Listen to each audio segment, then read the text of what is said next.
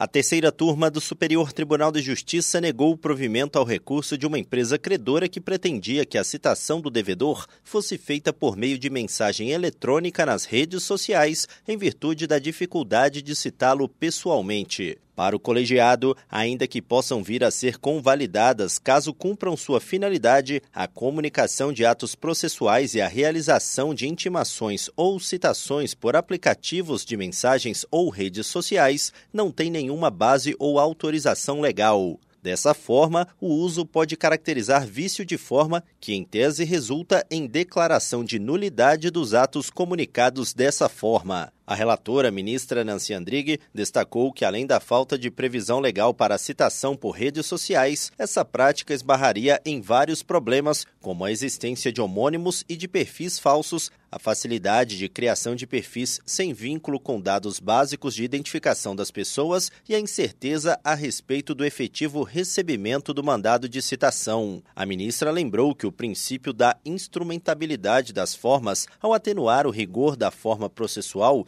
pode autorizar a convalidação dos atos já praticados em inobservância à formalidade legal, mas não deve ser invocado para validar previamente a prática de atos de forma distinta daquela prevista em lei. Do Superior Tribunal de Justiça, Tiago Gomide.